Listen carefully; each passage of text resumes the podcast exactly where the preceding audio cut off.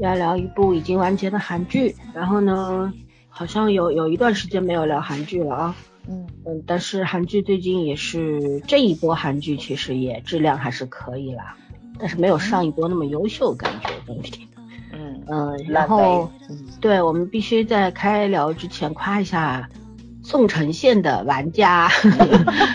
嗯，这这一批韩剧里边，没想到它是最完整的，完成度最高的，然后最最好看的。对，嗯，虽然我们也不知道怎么去聊它，因为这个话题太大了，因为他们又是涉及到政治啊，又是涉及到什么呀，黑幕呀，这个我们也不太了解啊，我们也不能说啥，所以我们就不做玩家这个节目了。但是我们是推的，推荐大家去看看，真的蛮过瘾的。而且宋承宪，我从来对他没有好感，但是这一部里面他帅到我了，还是谈不上演技吧，但是确实帅，就是这样。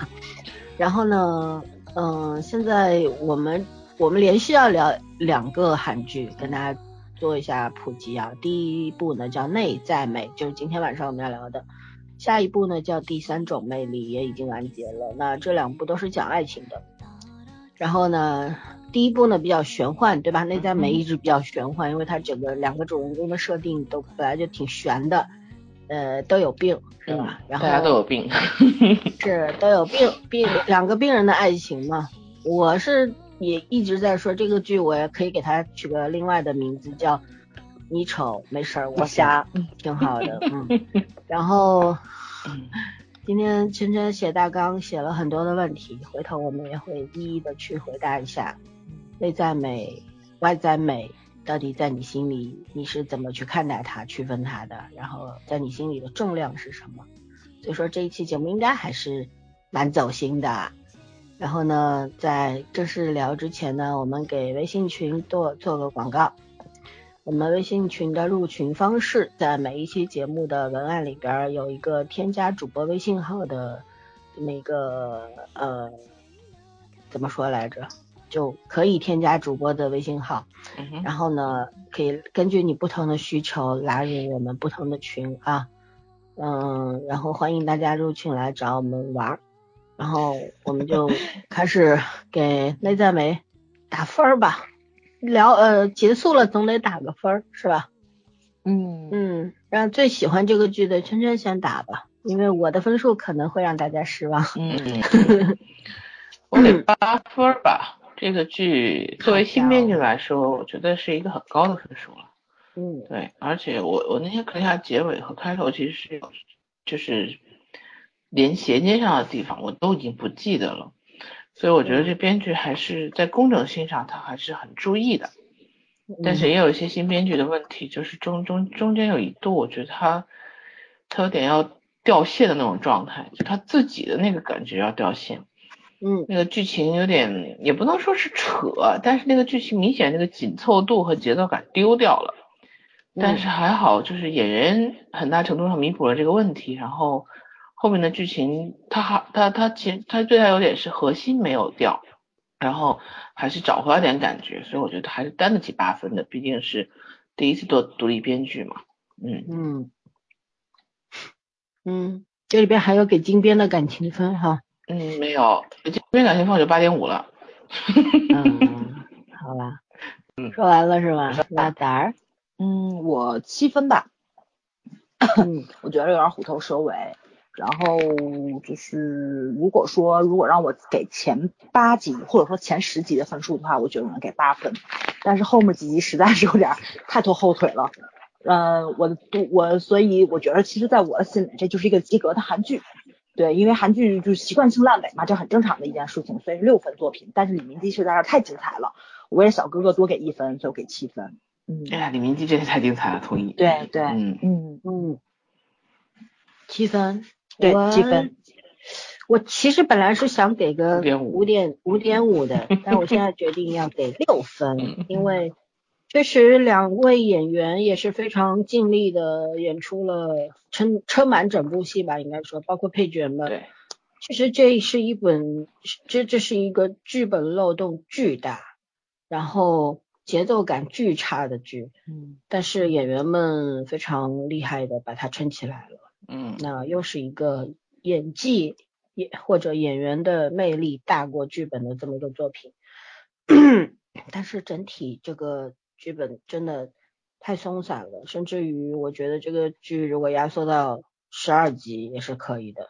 因为虽然最后圈圈也说了，它后面是有呼应的嘛，我觉得尤其是十五集快结束的时候，然后李明基找到了这个徐贤真，跟他说，嗯，我注重的更多的是内在美，我觉得就像高考作文一样点题了。嗯，就那种感觉啊，嗯，但是有点有点，说实话，包括中间，嗯，对女主的一些，我虽然可以理解她的动机，就比方说她非要离开男主，她过不去这个坎儿，我都可以理解，但是我觉得在剧本的描述方面，或者是演员的表达方面，像具体不知道是什么原因，但是女主一度让我非常反感，我不是不理解她。而是他的那个表现方式让我是非常反感的，也就是说，他没有说服我，他的痛苦点他没有说服我，我只是能够理解他，但我接受不了他的表现，就是这样。没错，所以说我当时看到十四十五集的时候，我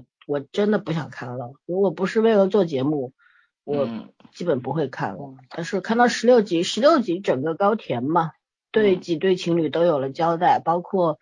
呃，玉美从来活在台词当中的男朋友，对吧？要结婚了。什么的，嗯，从来没见过这个男朋友，然后就觉得反正十六集就是发糖嘛，然后但是中间有一段他们打打打牌啊什么的，三个人男人去买酒啊，然后回来。徐元珍在那边，呃，像好像喝多了一样去拥抱李明基，什么，哎呀，为什么要让我们分开呀？什么什么的，是那个太矫太二了，那个简直，就非常尬，就是很尴尬，就觉得我觉得演员太不容易了，演这样的桥段，这个这个纯在撒糖的感觉，对，特别没意思，你不觉得吗？就味同嚼蜡那种感觉，一点都不甜。不知道为什么非要硬加这一对，很神奇。是，呃。我我反正看最后一集，我着重是去看男二女二的。嗯，没错，我也是。对，而且觉得最起码女二这个人人物是非常建立的很好，然后她到最后居然说跟他去呃主动去见对方父母，然后跟他说我们俩我要娶她为妻，就她当新娘我当对对对，因为她想当神父嘛，对吧？对。然后那个啥，嗯，女二而且确实到后面。那一集的那个就是戴顶帽子，穿的非常，嗯，怎么说？没没没办法形容他那种帅气啊！对啊，他就是那种又又又美又帅嘛。嗯，是那那个倒是蛮吸引我的。嗯，所以说我总体觉得这个剧本挺分裂的，挺精分的那种，就是还是大局观的问题吧。嗯嗯，对吧？嗯，其实从我们的经验上来说，其实这种玄幻。魔幻，反正这种假设性的这种主题写起来是要比现实题材要好写的。对，而他没有把这个东西完成好，有点遗憾。因为毕竟内在美在上来那六六集八集的时候，我们是非常喜欢的。太精彩了，对对对，那就这样了好吧。咱们现在聊聊 全剧的角色理解和演员评价吧。嗯。我我先夸一波李明基吧。嗯，我李明基我一直我既不是演员粉，也不是角色粉，但是好像他的剧我也都看过。嗯，就这种，就是就是我内心是明确这是一个演技非常好的人。嗯，然后在三十几岁这一波演员里边，他是应该说能够排到前三的那种。对，嗯对，最好的相当厉害。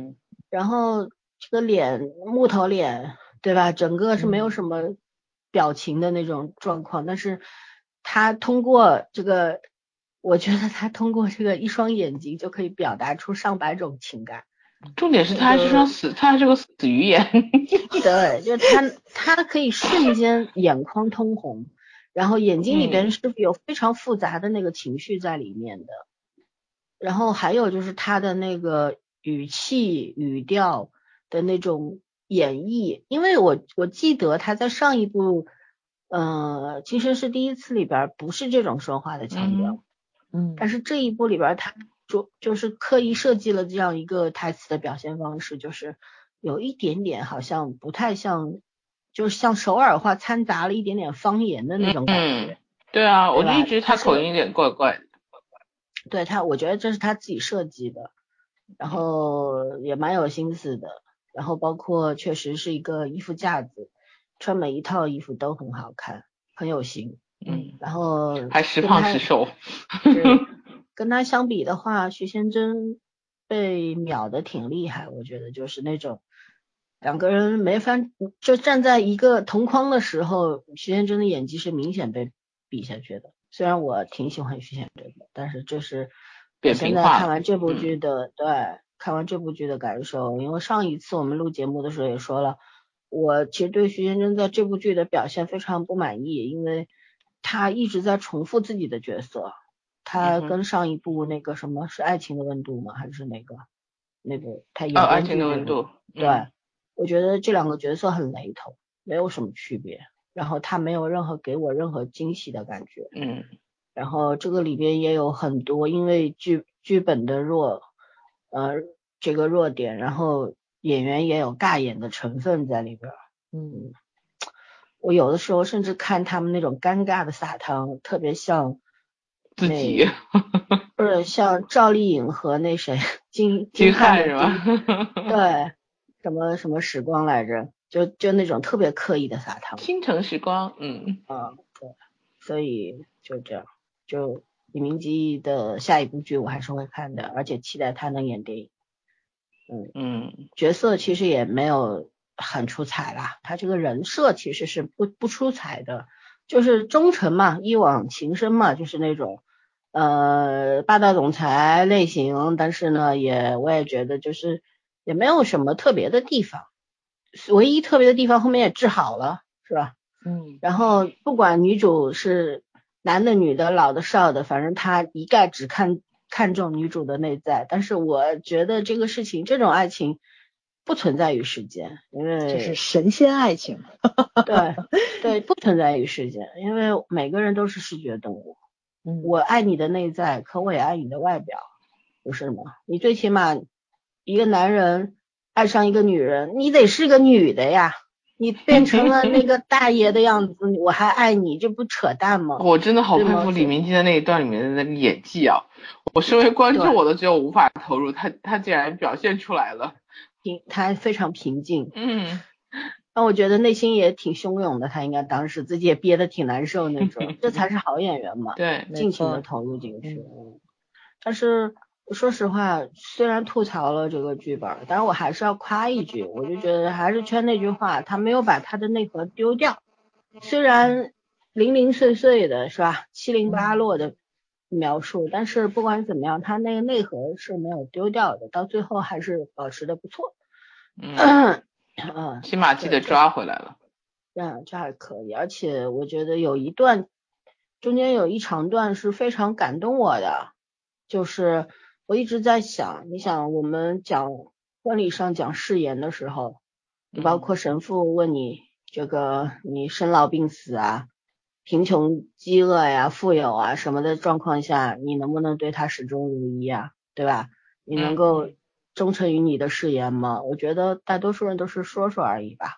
当然，教徒另外啊，但是我觉得就像我们中国现在的一些就是奇奇怪怪的婚礼，就是在就像我们现在做的很多婚礼，就是在一个酒店里边，大家在那边吃饭，然后新郎新娘在 T 台上面走走走走到舞台上，然后主持人就司仪问他用就代替了神父和牧师的这个角色，然后问他们这这个誓言怎么说怎么样，你愿意吗？你愿意吗？我觉得这就是一个演戏，就是一个过程。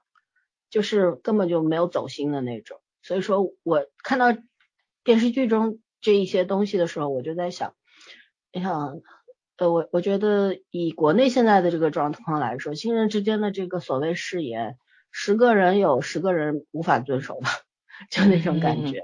但是，所以在电视剧中就尤为珍贵，就觉得你看，就是女主无论变成什么样，男主都是不离不弃的。都是一往情深的，是忠诚于这段感情的，哪怕而且他中间有质疑自己的部分，他就觉得因为变成一个大叔变不回来那段时间，他看到了以后他也慌，对不对？嗯，但是他也需要想一点时间再去找他，就那一段挺打动我的，就是你可能很多人根本做不到你发给我的事，因为发发誓这件事情本来就挺扯的，对吧？然后因为不太会，就是你发的誓，你比方说我天打雷劈，真的会天打雷劈吗？就因为你不相信有天打雷劈这事儿，你才敢发这种发誓，不是吗？嗯，对，嗯，所以说。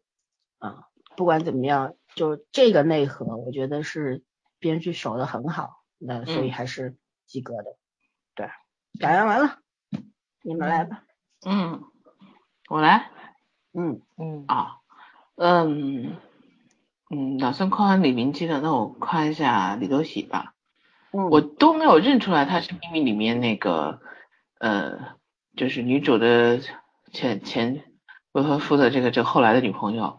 嗯，我隐约觉得有点有点眼熟，但是完全没有认出来。然后那天看到他介绍的时候，才哇，原来是这个姑娘。其实我对那女孩印象还挺深刻的，嗯，脸盲到这样程度，我也我也没想到。但是这个剧里面，这剧里面李多喜实在是很讨人喜欢，太漂亮。然后，呃，一个是漂亮，她女女生太高了，说实话，这安宰贤和李明基都是一米八以上的身高，对。然后李多喜就轻轻松松的，这这方面是一样高的。嗯，姑娘真的很很身材很好，然后，嗯，她虽然她那个她那个气质，我觉得还蛮多变的。嗯，这这里面是一种怎么说冷艳范儿？他和一男二只有拿错剧本嘛？对，就第一集的时候大家都觉得啊，这可能是一个很传统狗血的什么继妹和哥哥争争家产这种故事，然后后面套路一转又变成了哦，他他很护着他哥哥，两个就是那种。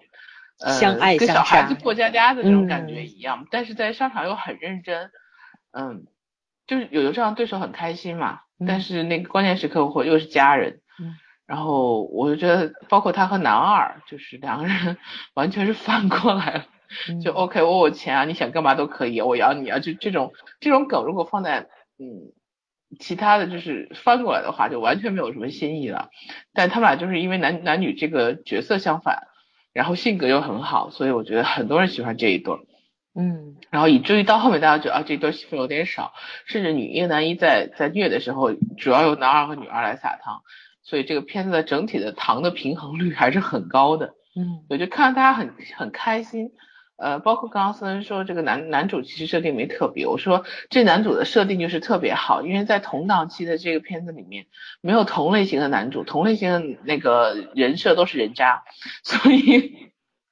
我记得当时我看玩家的时候跟你们两个说过，我说嗯，玩家真是把韩国上层上流社会所有人都写到坏到没有没得救，因为他的新闻可比这彪悍多了。对，就是就坏到没得救。我说突然觉得李明基演的这种富二代就是一股清流，你知道吗？全家都是一股清流，就是他还身上有很多很善良的部分。其实，哎呀，这这个我我说你多写再说吧。然后我我就觉得这个。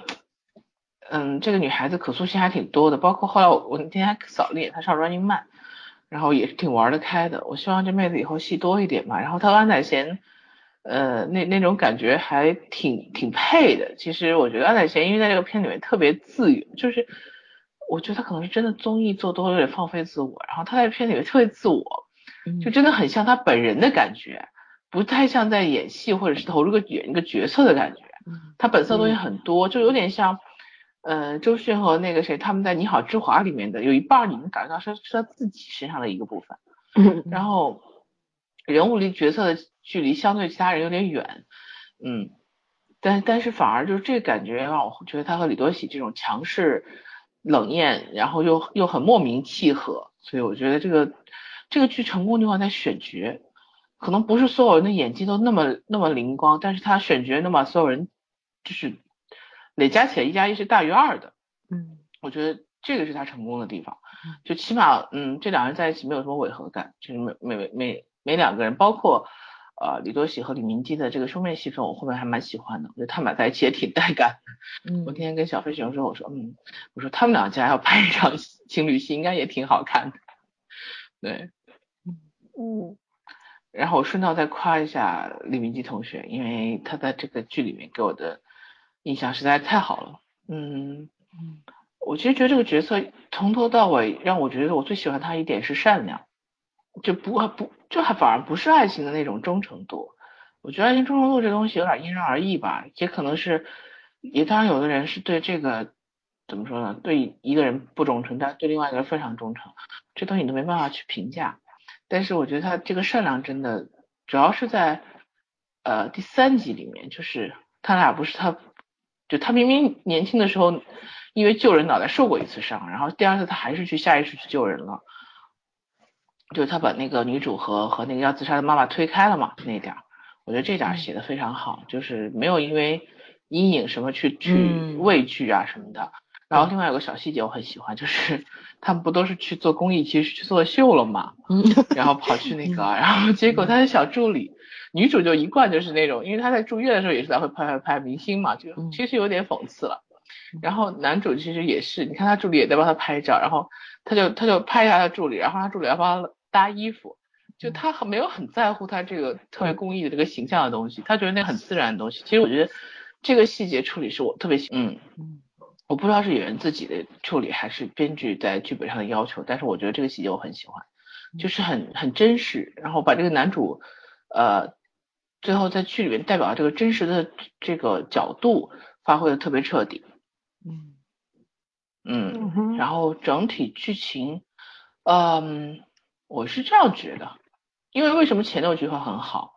他是个新作家，就是他以前也写过剧本，但是他没有独立完成过剧本。如果这个剧本是完成以后再拍，就就是不是边写边拍的话，我觉得这个编剧会完成的很好。因为我觉得前六名证前六集证实他是有这个能力的，但是后面就是韩剧一贯的模式是边拍边边边写，所以他其实时间是很有限的。在这种情况下，他没有这个能力去很迅速的去调整一个剧本，包括我觉得肯定有一些收视上面一些调整原因。所以我其实觉得这个编剧还是有有有水准的，但是需要一个时间让他去磨练，嗯。至于至于将来结果会不会好，这个没有人会知道。但是我觉得他还是需要多写一点东西。而且现在这个他虽然他虽然他的那个角度很新颖，但是他的写的东西观点还是很受限的。就是他的很多东西太拘泥于在男女感情上面了。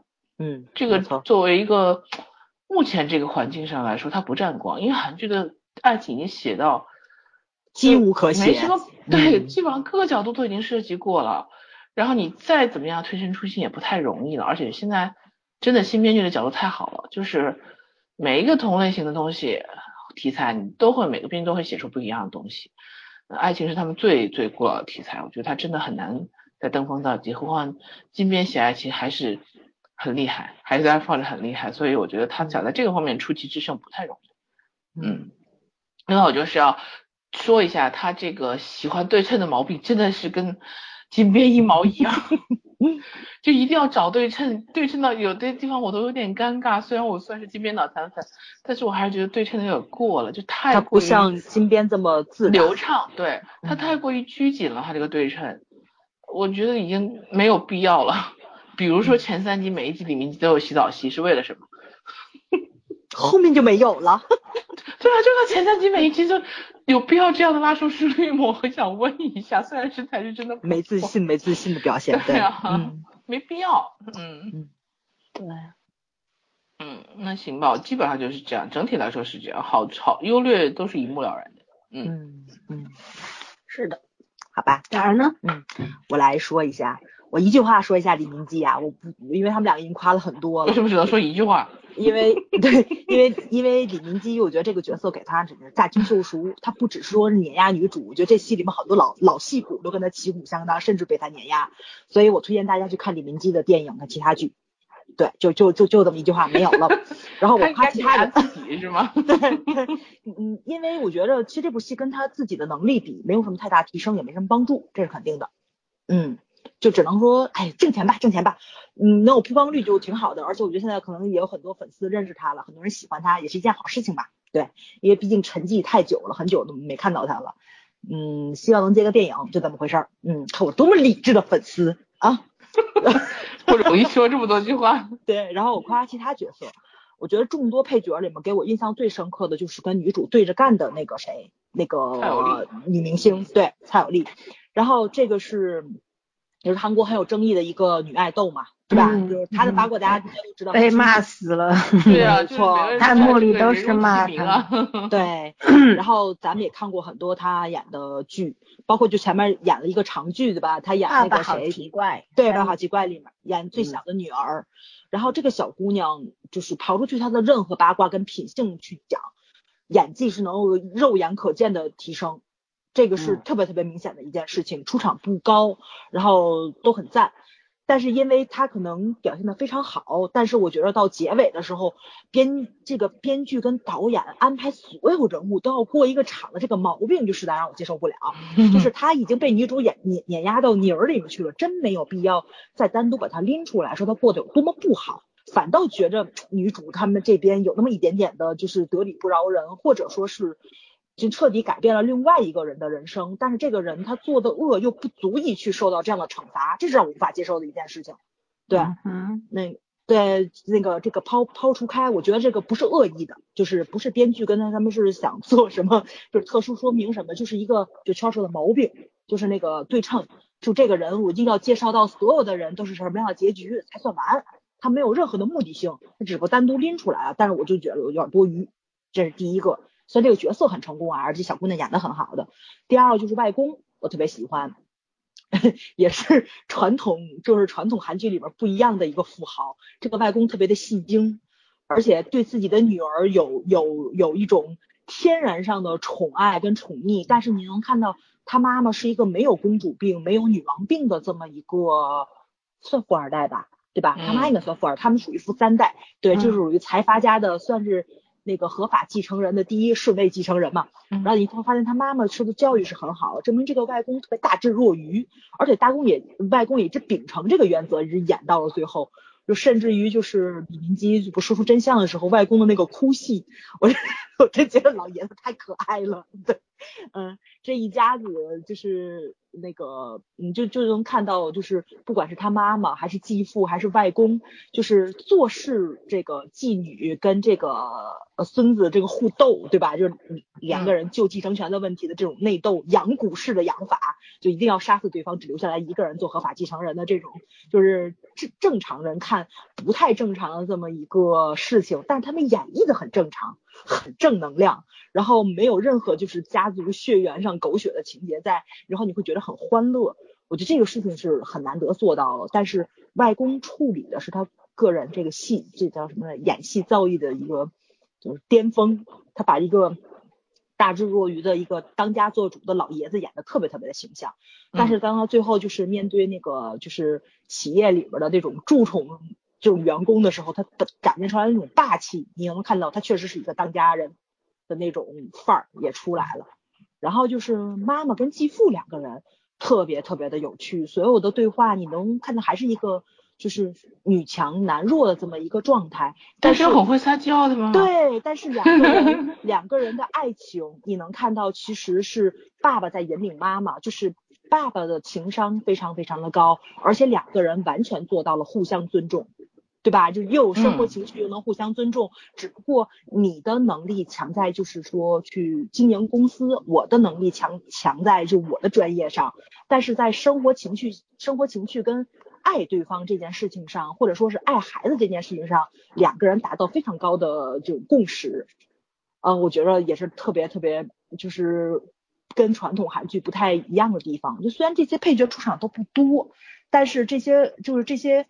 小的这种目的性的这种情节上的展开，编剧都做到了，就是圈说的嘛，嗯，它细节还是非常非常有的，但是整合到这个大的问题上，它就容易走偏，嗯，就就就挺让人受不了的，就甚至于这个女主的经纪人最后这个就是没有出场的男朋友这个事情，他都要交代到，就是 就有点特别多余，就是那个让你接受不了，但是呃个别细节上吧还是很不错的，配角也塑造特别成功。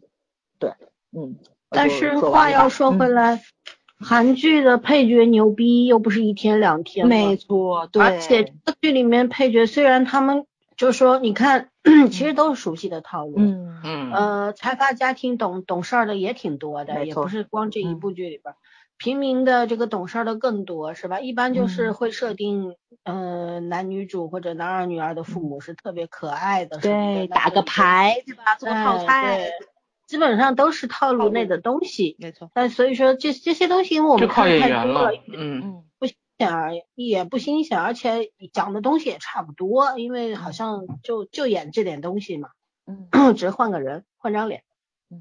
所以说，哎，我就觉得这个剧还是可惜了，因为你按照上来的走势的话，这个剧框架性太小了，绝对是高开低走。对对对对，这所以我就说这个剧本应该，如果是让他完成，就是没有在时间压力下完成一个剧本，我觉得会比现在这个质量要好。嗯。嗯。哼，哎，其实像这类有机会，我觉得已经很厉害了。这类应该拍提前，就是提前拍对，提前事前制作那种，嗯。嗯，对，这样子的话会，呃，对对，事前制作有一个很大的问题就是必须对整个班底非常有信心，对，而且你得拉来赞助嘛，也得不会让新编剧、新导演这样做不了，对，嗯，我其实觉得这个这个编剧的班底已经很不错了，对。他第一次当编剧，然后能够请到这样两位男女主，已经很很牛了。我觉得安宰贤其实现在应该也挺贵的吧？对啊，就他能请到这些人已经很好了，而且很给他机会了，其实都是。嗯，哎，这个剧的配乐现在都很好。让李多喜能接个女主的角色，我觉得她能驾驭。她可以的。看她一直都是在演女配嘛，从那个听音开始，对吧？一直在演女配。嗯嗯，我觉得挺可惜的，因为女配可能给她的空间太小了。对，她这张脸不适合当当女主。对对，嗯，很难。嗯，对，嗯，可惜没有女主的。而且她的身高实在是，她身高实在是很限制男主。还好韩国男男主的。高整体身高比较可以，他是不可能跟小柳去配戏的。哎，我跟你说没关系的，小柳现实就是，反正我也就这么高了，跟高一点的配戏反而还反而还轻松。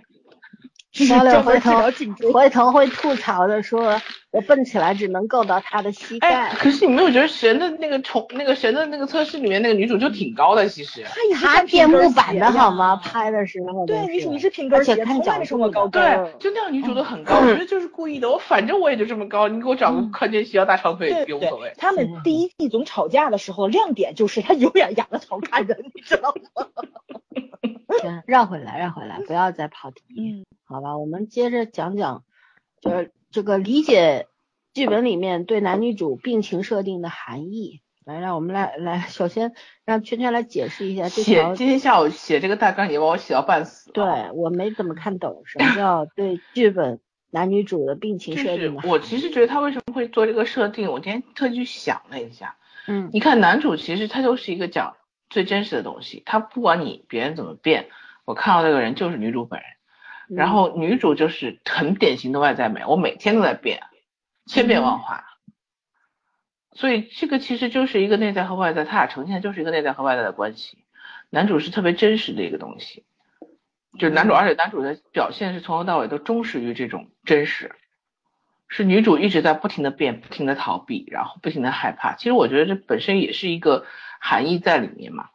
嗯嗯，对啊，这就是一个嗯。他俩本身其实就是一个内在和外在，然后加上一个是，一个是就是说真实的面对，一个是不敢面对嘛，不愿意面对嘛。嗯嗯，他要是从设定上来讲，他其实想的还挺多的，但是太浅了。就是我觉得他最后的这个，他给人物的这个性格的这个这个宽度设的太窄了，就是他所有的东西点都到了，但是都没有挖的够深。嗯。OK，对的。那咋儿呢？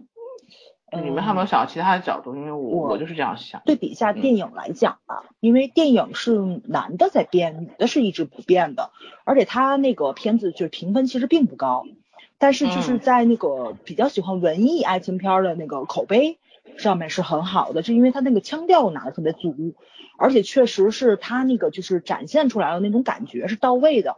但是他唯一我觉得比较吃亏的地方是，这个爱情能成，其实最后是是建立在女主牺牲这个这件事情上的。因为她一定要从心理跟生理上完全接受自己的男人一直在变这件事情，两个人才能成功，对吧？因为他那个病是治不好的。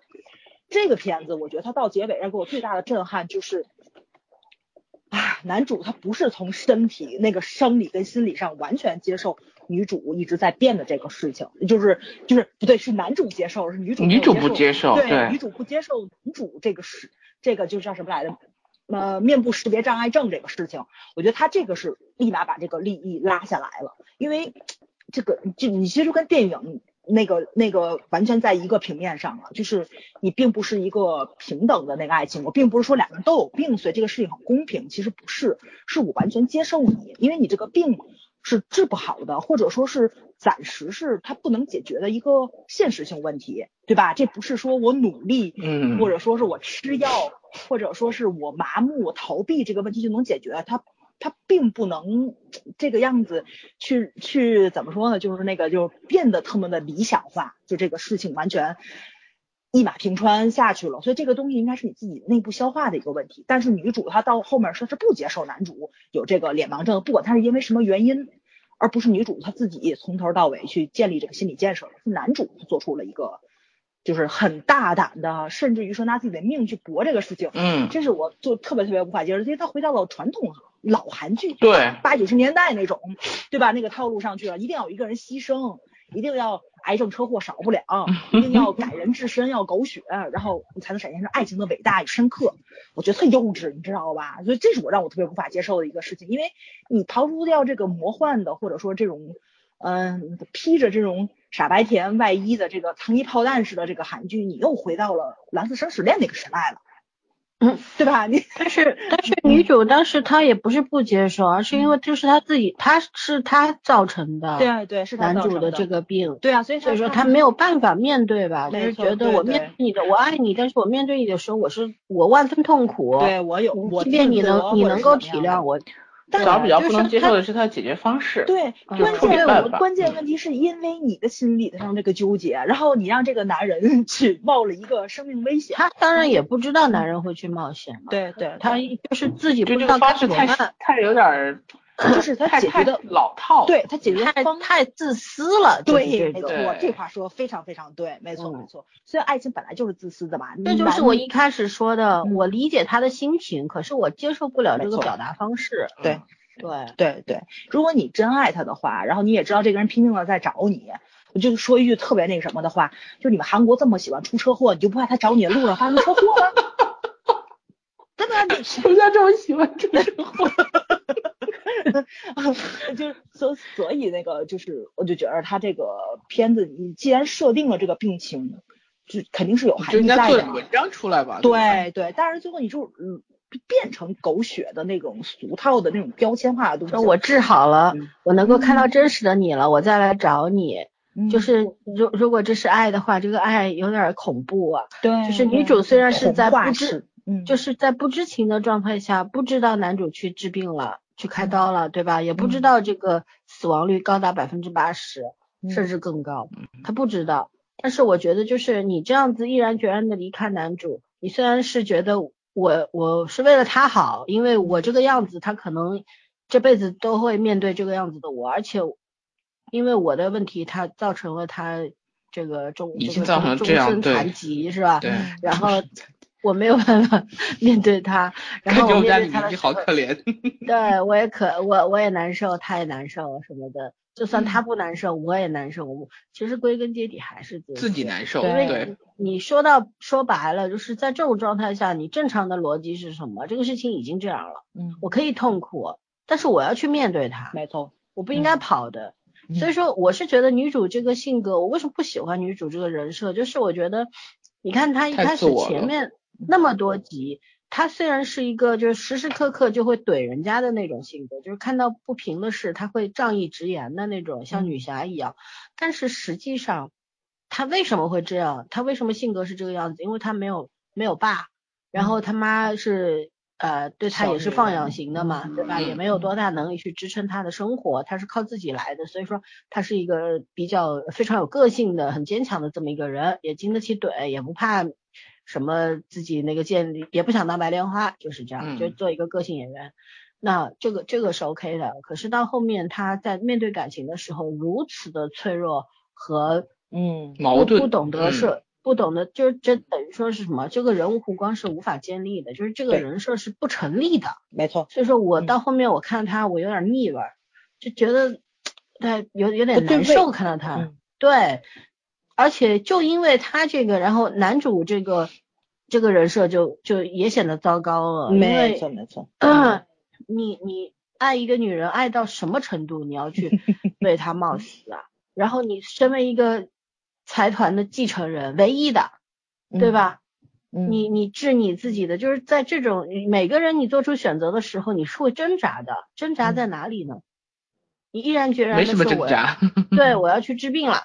那你十年前为什么不治？你可以不在乎你父母的感受，你外公的感受，你你，然后你为了一个女人，你可以这个样子。这个爱情太伟大了，伟大到我看不懂的状态。对，对，就就这种理想主义中的爱情，我当时看到弹幕里边，看不是可怕，就不存在的这个东西 是。你知道吗？会被怼的你，你怎么真的是不存在的？我跟你讲，观众都是很清醒的。当时在弹幕里面，就我看到好几条，其中有一条就说的，说这这种爱情只能存在于童话中。对对，嗯。但是我们小时候看的童话也是没有这么美好的结局的呀。嗯，就是因为不存在，所以大家看津津有味嘛。是，所以说我我是我是觉得说，嗯，反正整体。反正就就不来劲儿，这这个片子就不来劲儿。但是而且就女主的这个所作所为，她也难怪观众会会反正看她反感就是。嗯嗯。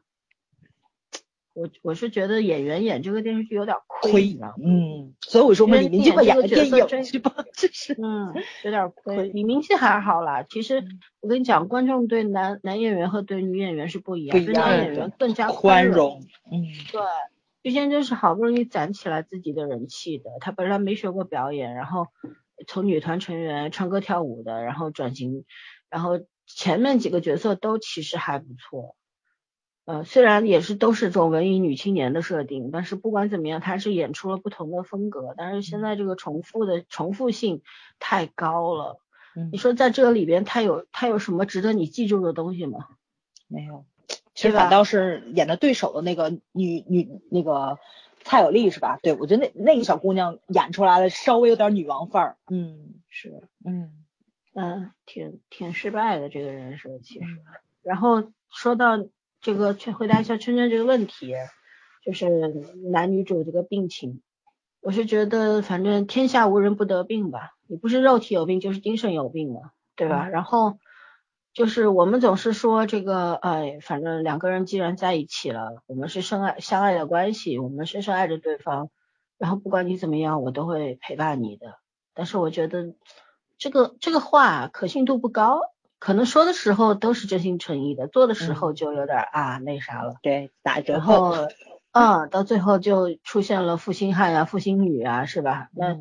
其实你如果站到这个负心的人角度去考虑一下的话，你会看到他的无奈和和没有办法坚持下去的理由。脆弱，嗯，对，因为每个人都抵挡不了那种压力的，有的时候其实转身走开是，这也是很需要勇气的事情。嗯，你就像遇到那种重大疾病的时候，留在你身边，那那真的不是什么因为事业而留在你身边。嗯，是因为他觉得对你是有这份责任的，所以说呢，就像男女主这种，我们把他们两个剥离开他们的身份吧，一个是知名演员，一个是那个霸道总裁，我们把他们降级为两个平民，然后两个人是有这样的病的时候，你你去想象一下，他们两个降级为两个平民就是不可能的事情啊，对，就是多么悲剧的一件事情。我一直想说，对你先你说完，其实。我包，我觉得他这个片在这个里面也有点，就是承袭的一个禁边的一个价值观。再怎么样，不可能人不可能得就是别开自己的阶级差异就在一起。嗯，对。然后还有就是说，就是呃，我我一我就在这里边，我可以讲一个 我我觉得比较残酷的东西，就是就是如果没有我们的身份地位作为一个基础的话，嗯我们这段爱情是否能坚持的下去？嗯光靠爱爱到骨子里这种爱到要死的这种劲头，真的能够走到底吗？生存第一位。对，要活着嘛，首先，嗯所以我是觉得说男女主的这种病情的设定真的是只能存在于故事中，它存在于现实中的话，一百对有一百对会散伙的，嗯而且你不能指责，因为你你没有办法去承受他们的那种痛苦。我嗯说实话，我是男主的话，我爱不下去的，嗯，没错是，真的。嗯在这里边，我更同情男主，我我不怎么同情女主，因为虽然女主也非常痛苦，对吧？一年要变十二回，像大姨妈似的，很痛苦，比大姨妈还痛苦。但是这个里边 还是要看人物自己的这个性格吧，对，嗯，对吧？我们第在第一期节目当中也说过，说我其实还挺想要变一变的，得个这个病，但是后来在剧情当中，其实编剧有一点做的还是蛮好的，他会告诉你，你得了这个病，虽然它会给你带来好处，嗯但是它同样会带来灾难。对，当面对灾难的时候，你可能是猝不及防的，你都不知道你变成什么样，所以说你应对的措施几乎是没有的。嗯，这个时候是很惨的一件事情。他这个片子，他这个片子我觉得就是特别偏颇，就在他只他只演绎了女主变身的痛苦，男主就毫无痛苦可言，你知道吗？这是就是电影不是电影，其实很嗯痛苦的是那个。不知道你变成什么样的那个人，因为那个女主到后来接受那个男方一直在变的这个事实吧，她男朋友一直在换，你明白吧？嗯跟女的嗯出去还属于正常，她男朋友一直在换，她不小心听到朋友在背后非议他了，说她就是说 浪，对，一直在花嘛，友。嗯，，对，嗯，然后然后经常聚会的时候说你把男朋友带过来，他不能带，因为跟上次已经不一样了。嗯，然后所以他就就他的那种痛苦，你就不能跟家人去介绍自己男朋友，他那种痛苦表现的特特别的明显。对，对，所以在这个片子里完全没有。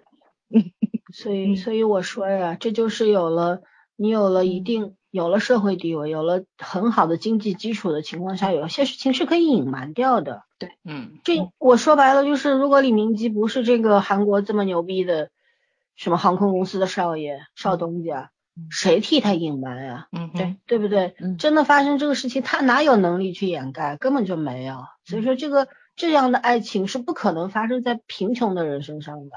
嗯这就是阶级童话嘛，阶级阶级爱情下的童话。嗯，对。所以说，我一直在想，就是我从最开始看到这个问题，我就这个片子一直在讲，就在笑。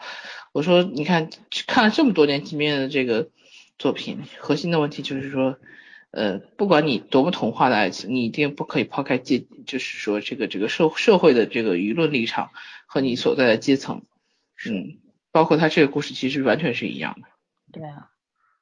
然后像男女主这种得了病，当然我们先把坏的这部分，就是比较残酷的东西讲完了，我嗯来讲讲他互相得病这件事情相对公平。老孙你还发两张照片儿啊？互相得病，对啊，互相得病就 是相对公平的事情了。对，如果说这里边只有一方是有病的情况下，我觉得非常不公平。没错，嗯对，所以说我觉得这个这个编剧必须让他们两个都有病，这件事情，这个爱情才能够延续下去，才能够产生，然后立得住，然后也能够延续，才会有说服力。这样，所以我嗯我是这样理解它的含义的，对，对吧？嗯嗯哼，好啊，那讨论讨论完了，我们继续下一个流程。下一个流程是啥来着？内在美外在美对立统一，对，对啊其实我回答觉得不了。你政治学真好。其实其实我一直想知道，大家真的很 diss 外在美这件事情吗？我我嗯不在乎啊，没有我就是个颜狗，对吧？对，嗯其实其实外在美跟内在美，你你这样去这样强烈的分开它，也没没有必要分开。对每一个努力维持外在美的人，也没有你想象中那么容易。嗯，剥离不开的。说实话，嗯不是哦，没事，你继续，你继续，啊继续。嗯我就这么说，我就拿一对普通的夫妻来举例，好不好？就是，嗯，一对有一对普通的夫妻，对吧？这个年轻的时候，男男孩帅，女孩美，嗯，然后人到中年的时候，大油油腻大叔和一个黄脸婆，然后这个时候我们撇去所有的这些呃这个这个酸甜苦辣呀，什么油盐酱醋这些东西不谈，我们只是讲他们两个的人的外形会不会互相嫌弃，绝对会啊！我知我跟你生活了十年，我当然知道你是个好人，可是我看到你的外形是这个样子的时候，我能不嫌弃吗？就是让我面我到了四十岁，我面对一个大叔，我心里当然会想着小鲜肉啊，这很不要不承认。但是我会跟你生活下去，是因为我们相濡以沫，我们互相了解，然后我们互相愿意为对方守住人生，对吧？能够一路走下去，这个东西跟爱有关，但是跟责任也有关，还有跟义气也有关。夫妻之间一定是要讲义气的，不讲义气是走走不远的，对吧？你光讲责任，责任也可以扔掉的嘛。但是义气这东西，有了义气就扔不掉了。然后，如果说这个时候出现了一个一个四十岁的黄脸婆，对吧？你什么？你的外形非常糟糕，可是突然出现一个二十岁的小伙子，对你爱的死心塌地，你跟我说你不会变心？所有不会不会变的事情都是诱惑不够吗？嗯，对啊。所以说这个东西就是就是很残酷，你把它扒开了说。特难听，你知道吗？所以我是觉得内在美外在内在美外在美是分不开的。你包括为什么有那么多 家庭主妇，对吧？在在为家庭付出了半生，然后老公外面找了一个小三儿，又是年轻又是貌美又是身材好，啥都好，你为什么拼了命的要去保养啊？我那天看那个谁，那个谁，那个谁，哎，哪个谁？哪个谁？哪个谁？嗯，就是。完了，想不起来那个那个女主，就最近她的发型很流行的那个女主，那个那个女演员叫啥来着？辛芷蕾。啊，对对对，辛芷蕾。嗯。她当时是和谁演了一个电视剧啊？我看了一个微博上的片段，她当时就在里边说嘛，她说那些在家里边为了孩子、为了公婆、为了老公，就是蓬头垢面的黄脸婆，对吧？会遭遇到背叛。没想到我天天精心保养自己，我也会遭遇到背叛。嗯。是不是？其实其实就是这个样子，就像有很多的婚姻到最后大家恶言相向，可是，在恶言相向之前呢，不管是出于真心还是假意，都会说我知道你是对我好的，嗯，我知道你这么多年很辛苦，可是我现在爱上别人了，嗯哼，对吧？所以说，我我是觉得一个人不管你是男人女人，都要都要维护一下自己的肉体。你不能让它变得太娇 真的，老老老森讲的比较深刻啊，我讲段子吧，我不深刻，我我残忍，直白直白。我今天出去去那个见朋友了，然后呢就听了各种相亲的段子，但是我觉得就是其中两个段子吧，可以跟这跟内在美跟外在美契合上，你知道吧？一个是什么呢？就是。就是就是男方跟女方是没有见面先去聊的，然后两个人有很多共同的爱好，也是被聊得来。一个是两个人都很喜欢花钱，就很喜欢消费。然后呢，两个人都健身，然后呢，两个人都喜欢旅行，然后两个人都跟自己的就是说都跟自己的就是兄弟姐妹感情特别好。就是就是就是，比如说家庭的那个什么叫这叫什么来着？家庭习惯也差不多，就是端午吃什么，那个什么吃什么，然后你就能发现就是。就是从生活习惯上也没有什么特别大的出入，然后就有点一拍即合了，你知道吧？虽然两个人工作都挺忙，但他们就约定去见面了。见完面之后不成，你你想两个人都喜欢健身，应该都不丑，身材什么的都不错。就但是就是说，就说可能我对对方的那个颜值是有要求的，女方对男方还算比较满意，但男方对女方是不满意的。然后后来我们就探讨这个事情嘛，就是说，一个是他工作环境的原因，一个是。他就是业余休闲的原因，就是他喜欢旅行，他喜欢健身，就这个，就这就这些可以有外交社交这种环境的时候，他身边肯定是有比你更优秀的女性在，这是肯定的，对吧？因为你这这这也属于那个什么嘛，所以你说这个时候内在美重要还是外在美重要？因为他们两个人已经是完全就是互相沟通交流上特别契合，对吧？就像朋友一样才提出来去见面，因为对对方是有非常高的好奇心跟这个兴趣在的，去见这个面。但是发现啊，对方的外表是不符合我要求，会觉得那个嗯，这个外在美是很重要的这个事情，对吧？要是讲另外一个段子，另外一个段子就是，然后去相亲，男方先到了，女方到的晚，但是男方就是很绅士那种，去去去结账。当这个男生站起来的时候，哇，就倍儿亮眼，你知道吗？小哥身高倍儿有。然后那个一米八几，然后他穿了一身黑，从上到下全是黑色，然后他把包拎起来，用他的话说，他不是故意去耍帅那种，但是那个动作是很流畅的，很潇洒的，然后就当就让他觉得这男生可以那什么，但是这个姑娘会觉得没戏，因为她觉得自己是个一般人儿。然后这个男生就是那个条件会比较好，他觉得没戏。但是他回家之后呢，就听到他他他那个家人跟那个介绍人在他通电话说啊，他倍儿满意，就说那男方倍儿倍儿满意。然后他说的是就是那种垂死病中惊坐起，唰就从床上坐起来了，倍儿兴奋，你知道吗？两个人走了半年不合适分了，你明白吧？就是这个始于颜值，但是交往上性格是不合的分了。你说是内在美重要还是外在美重要？然后我们觉得嗯还是。内在美是比较重要的，就是你两个人沟通啊什么的，就是很多东西是说不到一起去的。这个这个就是，所以你你特别不好说，这是内在美重要还是外在美重要？那是因为外在美不够惊世骇俗。你这话我没法接，确实是，知道吗？对。我们说所有的那个欲望会变，都是因为诱惑不够。对对对对，哎。所以所所以说嘛，就是你这个具体问题具体分析，你别往说是内在美重要还是外在美重要，就是修成正果这个事情是很难的这么一件事情。这个片子我觉得它特别可惜就在这儿了，它其实想探讨内在美重要还是外在美重要，但是它拉扯感是没有的，它可能还没有我讲这两个段子，就让人想的多，嗯，对对对对，就特别可惜了，他就把它拍成那个傻白甜剧，他浪费了这么好的演员，你知道吧？这个是让。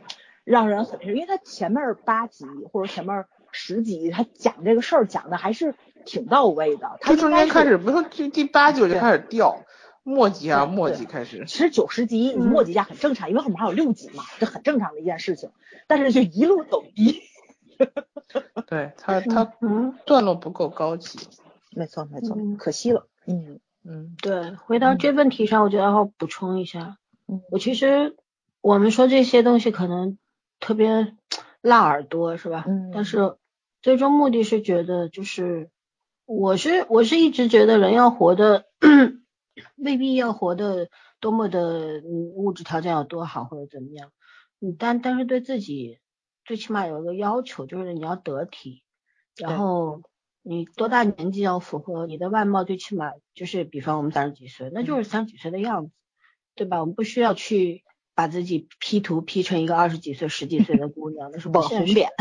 对，但我们也不想，就是因为自己呃精神状态啊，或者说你的肉体变得太太不行的话，就是你怎么样，反正就就变成了一个年纪很大的四五十岁的这样一个状态。我是觉得说，就说你要活到一直觉得要活到一个恰如其分的状态吧，就是。该怎么样就怎么样，这个很好。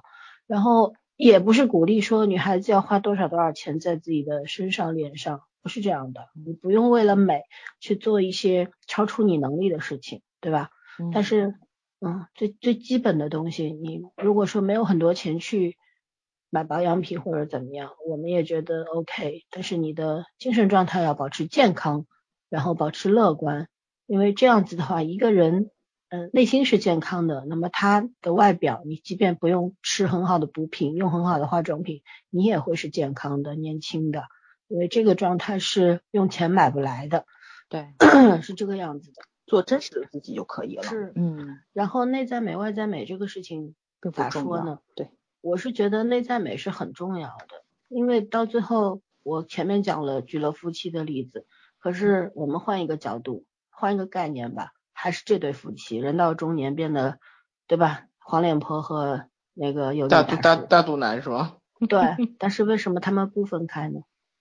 他们不分开，不就是因为知道你有内在美吗？知道你才是那个对的人吗？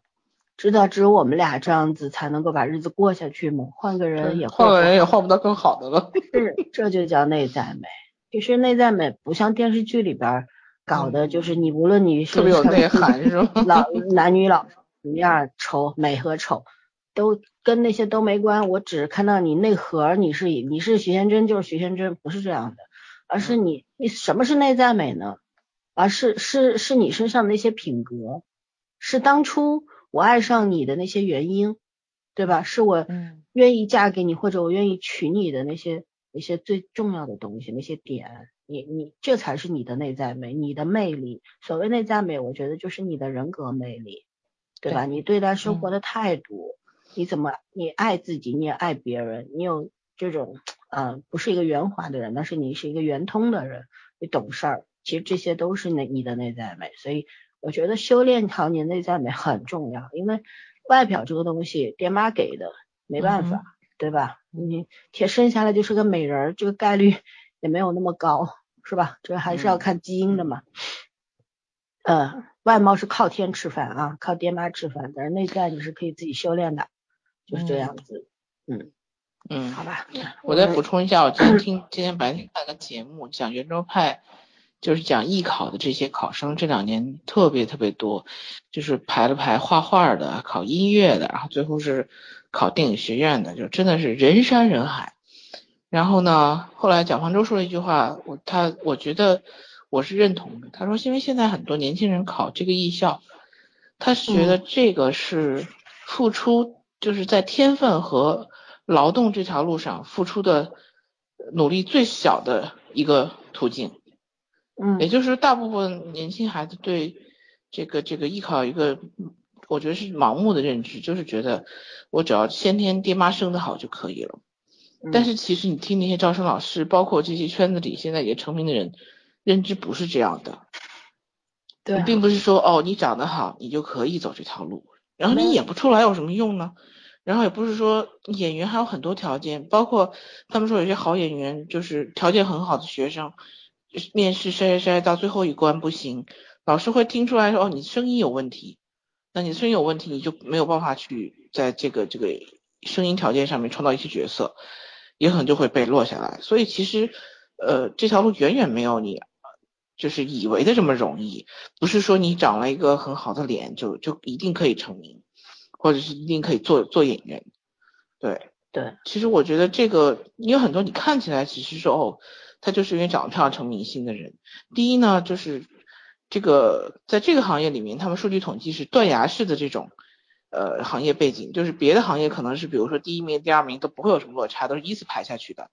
嗯。但是这个行业就是说，只有很少一部分人是在顶尖，大部分人是就永远默默无闻了，就连墨迹都波流都排不到。说说对，啊说是极少数的人才真真正正能当明星，大部分人就是龙套。对。对啊。嗯。所以我其实觉得大家就是。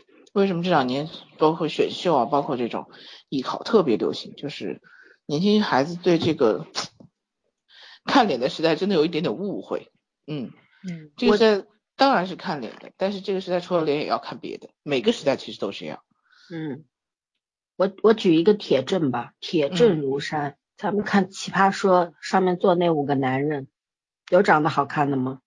不长 都长都一样吗？你太狠了！但是都有内在美啊。对啊，那几个人都是开 手会型的呀。就是说，你看脸真的没什么兴趣看第二眼，但是一张嘴就觉得啊，这男生好有趣。嗯，对。然后长得好看，然后又想走演艺这条路的，你得嫁给黄教主呀。那可不就一个黄教主吗？对不对？可惜你们动手晚了，是吗？是啊。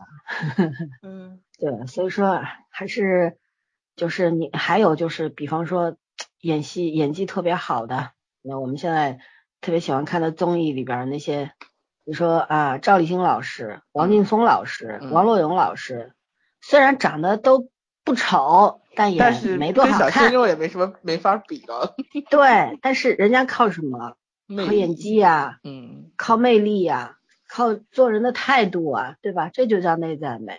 所以我是觉得，其实这个剧把内在美这东西，它它只是。写出了内在美这三个字很笼统，但是它没有去表达内在美到底是什么。所以说徐就是徐峥峥演的这个角色身上，我们也没有看到多少内在美，就是我就看到他作，嗯，我真没看到他有什么。真是没看到美，只看。对。再顺便说一句，就是我们前两天刚刚跨过的那个《深入人心》这个节目。哦，里面真的是厉害的，长得好的，长就长得好，专业也很好的太多了。但是我最喜欢的是廖昌永和他后来的那个这个时的这个这这个出品人，这俩真的是一张嘴开口够话，就专业达到这个程度，你你才知道什么叫牛。那个其实已经跟脸没什么关系了。嗯，因为容颜总会衰老的嘛。对，嗯，对，容颜会让岁月给他其他的东西去交换的。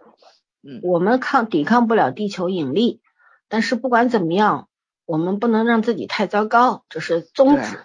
你也可以这样想，我们现在坚持坚持，然后多坚持两年，总有一天科学昌明嘛。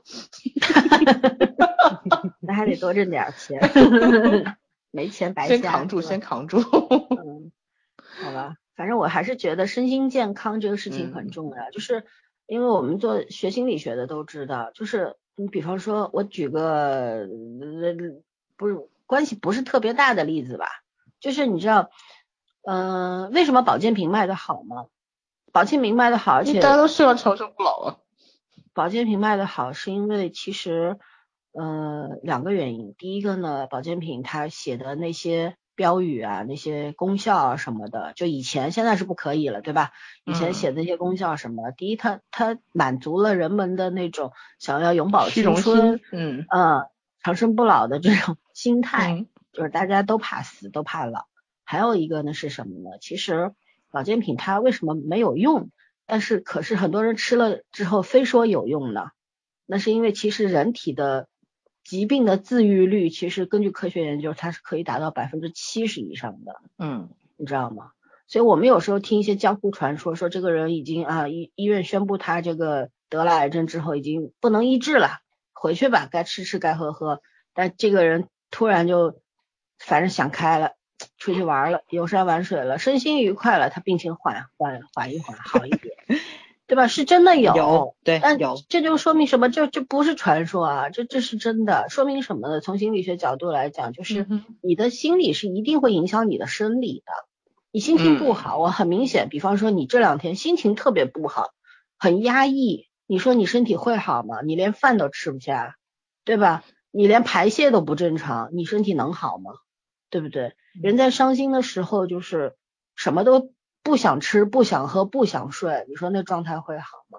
所以说，心里保持一个乐观的状态，对吧？能够自我的调节，当你遇到问题的时候，你迅速的不是去被这个情绪控制，而是去想解决办法。咱先解决了再哭，行吗？就是这样。我觉得这样子的话，可能你会活得健康一点，真的很重要，是吧？嗯，然后进行下一个问题吧。嗯哼，我觉得我们这档节目真的是我也无法定性了。铿锵三人行。然后，然后我们聊聊这个什么，让你对一个人内在美和外在美的关注度打分，十分满分，你打怎么打？来真诚一点。你要关注谁？李易峰。不是你任何一个人，就是说你不认识的人，嗯，但认识的人你肯定会受感情影响嘛，就是不认识的人，百分百颜控的还用问吗？真是的，什么？百分百颜控的还用问吗？你这是狮子座做出来的回答吗？对啊。十分满分，因为你对一个不陌生人，你怎么看得到他的内在？陌生人就是关，嗯，哎，怎怎怎么形容这个东西？嗯，就是不是跟你特别亲的，但是你知道这个人，你也跟他认识很久了。对，就影响你对这个人的观感吧，就是大家内内外在会影响你对这个人的。我我觉得这个是流动的，因为人对人的判断。对，人对人的判断就是因为这个人会变嘛，啊，这个时候表现的挺可爱，我会给他一分数稍微高一点。如果他表现的特别不可爱，我就给他分数低一点。但是我觉得这个是对内在的那种，对他自己性格的那种评价吧，或者他行举止行为举止的那种评价。对外在的话，万一有一天人家，比如你对这个人，比如说，嗯，你觉得他就一般嘛，但是突然有一天这个人变了一个样子，然后变得很漂亮，出现在你面前。啊，朋友你好，我觉得我会问他你在哪儿整的容。你这个马伊琍问人家那个小姑娘那个动动刀脸上疼不疼是差不多的感觉。是那不然她突然一个普通的人突然变很漂亮，怎么做到的？美图秀秀放脸上了吗？带着带着镜框出来了吗？带着 A P P 挂脸上了吗？这不可能。就是还是现实一点的话，就是对一个，比方说举。就是可以拿两个我现想的，就比方说你遇到了一个陌生人，对吧？你摸到遇到一个陌生人，他长得挺挺帅，挺好看的。然后你我必须要听声音。对，不是你第一印象，你肯定觉得哦，你会给他一个高分的，这是必然的。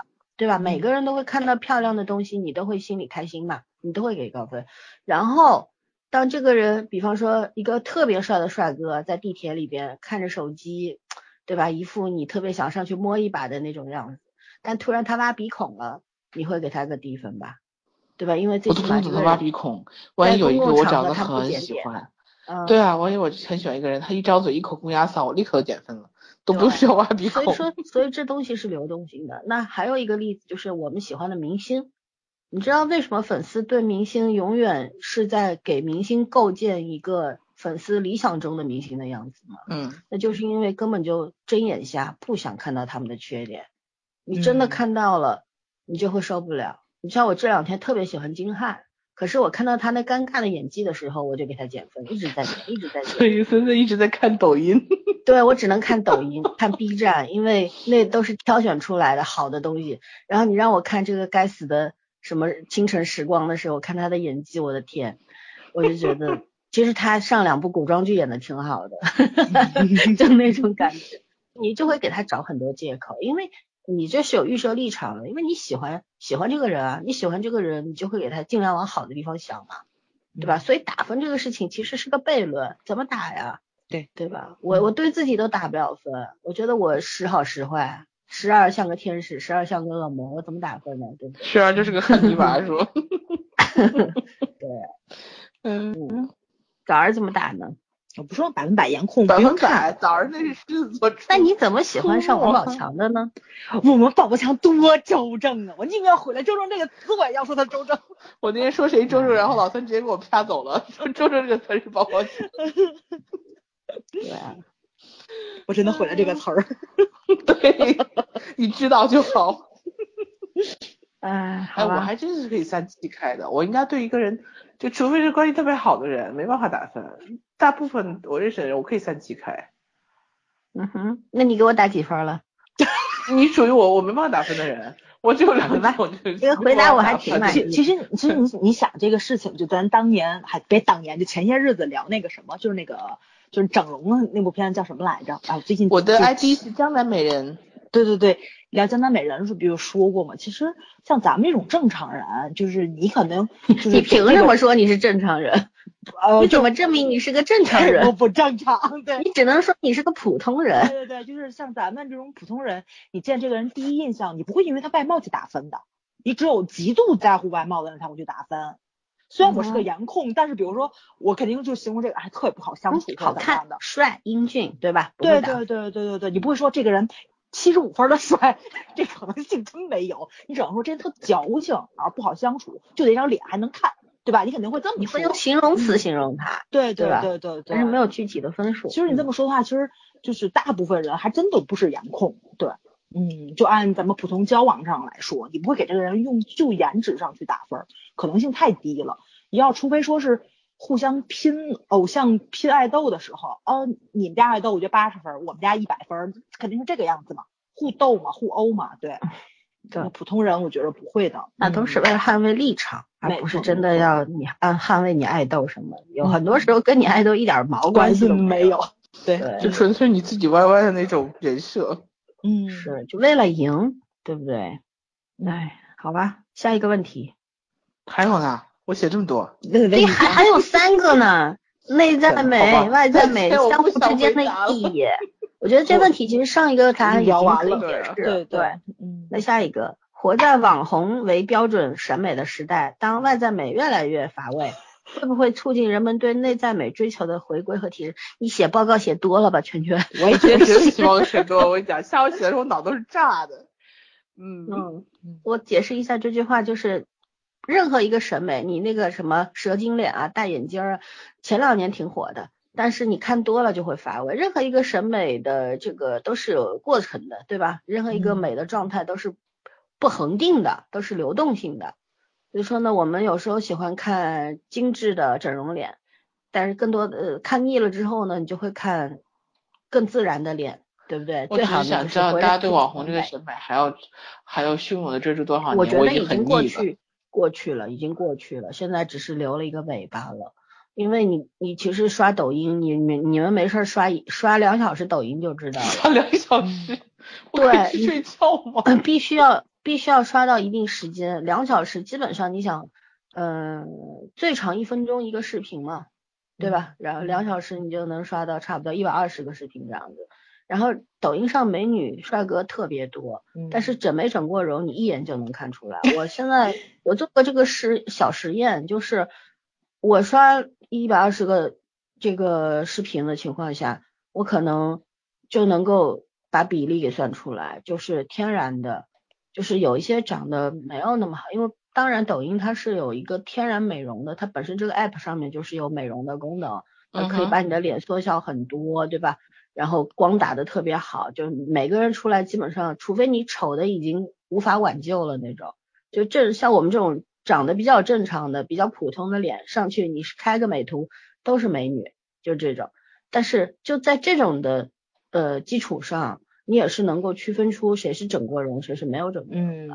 嗯然后现在这个比例就是你你比较天然的更多，而比较天然就是天然的这些。嗯，姑娘小伙子呀，长得都不差，对，是真的。而且我是觉得，呃，九零后啊，零零后啊这些，因为现在好像就是生活条件越来越好了，颜值普遍在提高。真的，你现在你在我们小时候，你看到这种高颜值的帅哥美女，其实那时候我们也不懂嘛，对吧？就是不知道什么叫高颜值，但是好看不好看你总会知道的。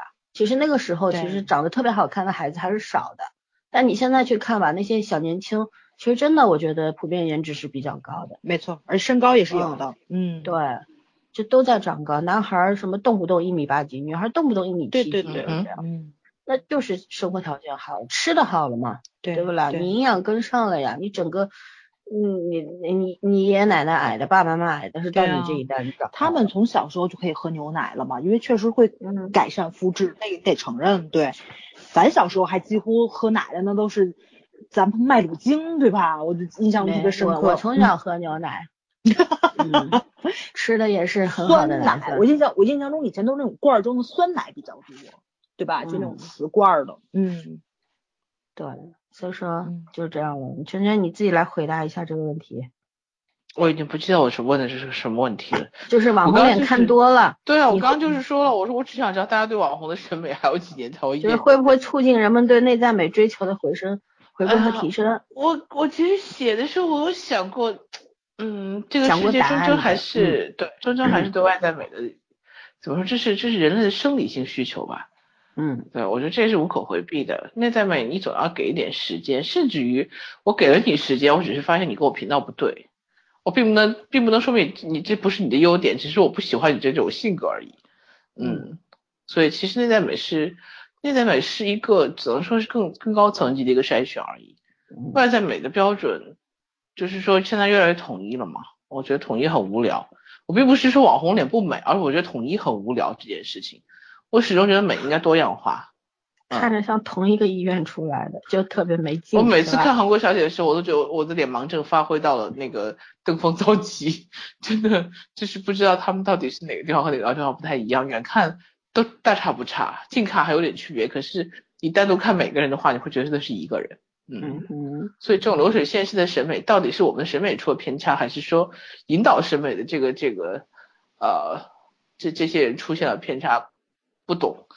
但是其实我觉得互联网其实是应该让一个世界更多元化的一个方式，而不是说把这个世界统一化的一个窗口，这样就很没劲了。所以我我其实不太 care 外在美和内在美到底谁更领先谁几十年的问题，我只是觉得这种这种这种这种标准应该早点打打破它。嗯嗯，我我这两天就最近比较流行一句话嘛，就说你你的。审美能力比你的智商更重要，对吧？然后今天看了一篇文章，写的挺挺有意思的。他说我们国内的这个审丑能力越来越强，到底是为什么呢？他做了一些各方面的分析。第一个方面呢，他就说，其实审丑是从娃娃抓起的。你说，比方说那些小超市门口那种投一块钱可以摇的那种车，你们肯定都见过，但估计也没有注意看过。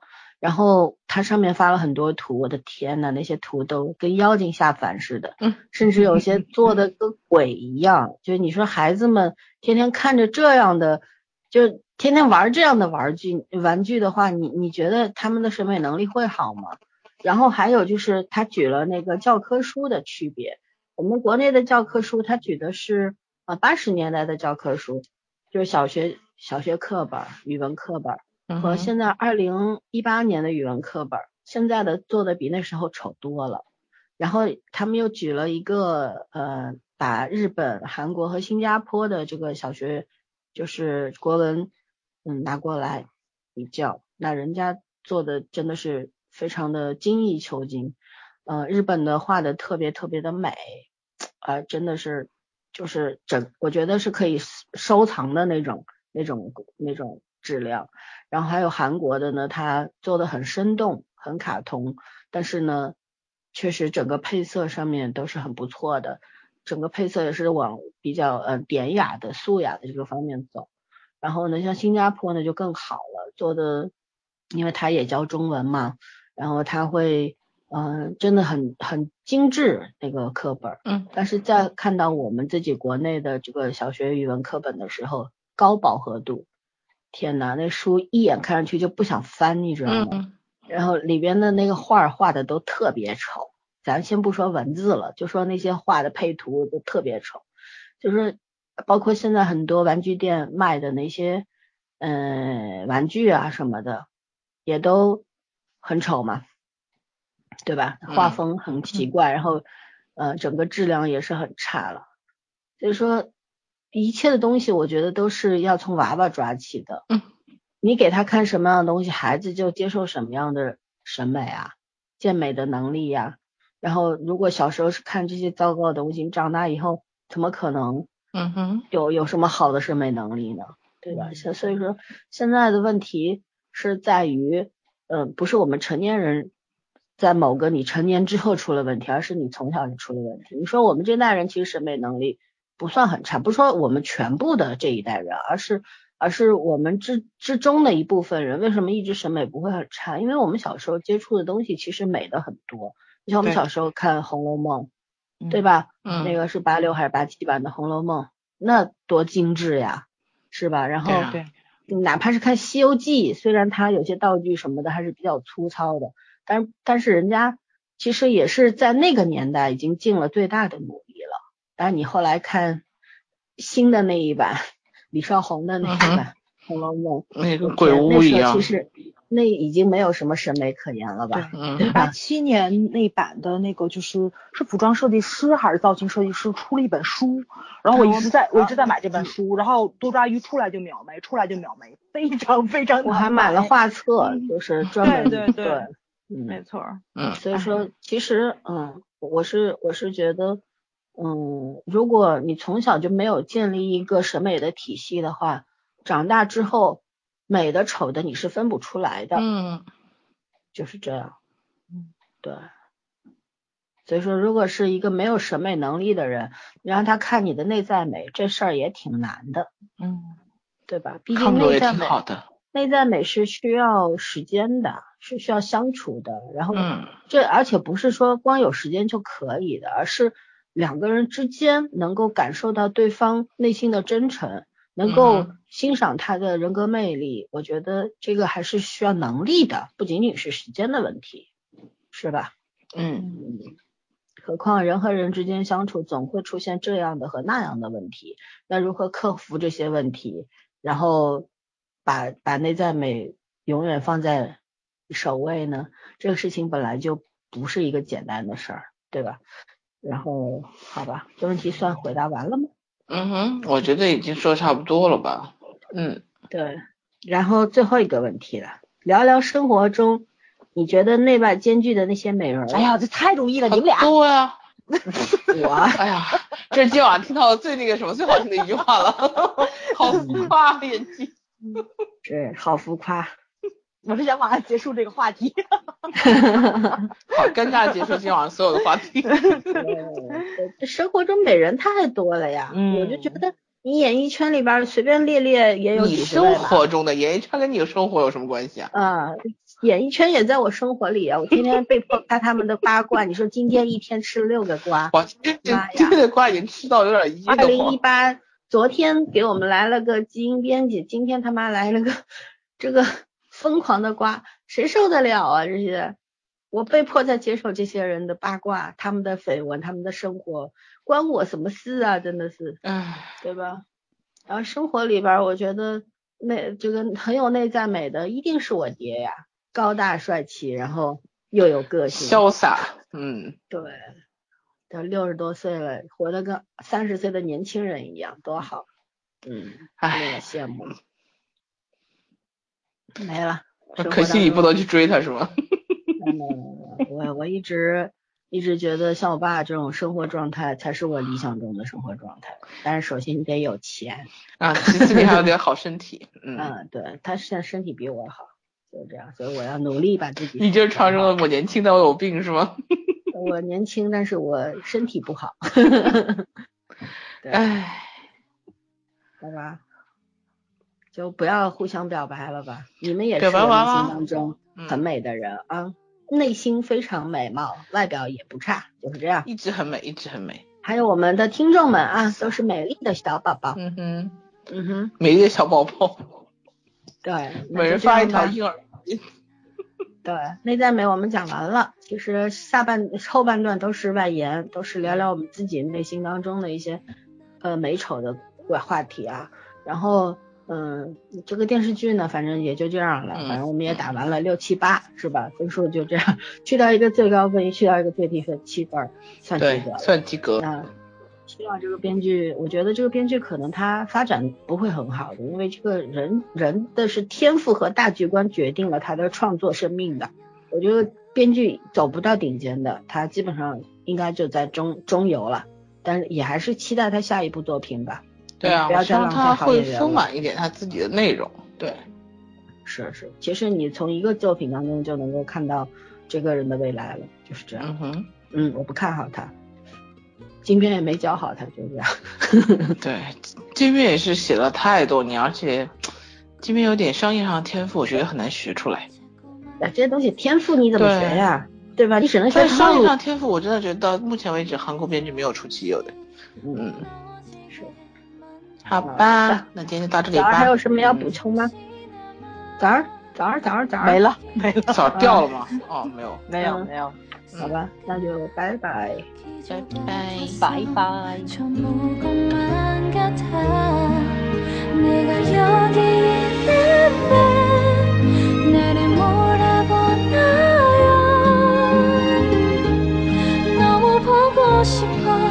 번져가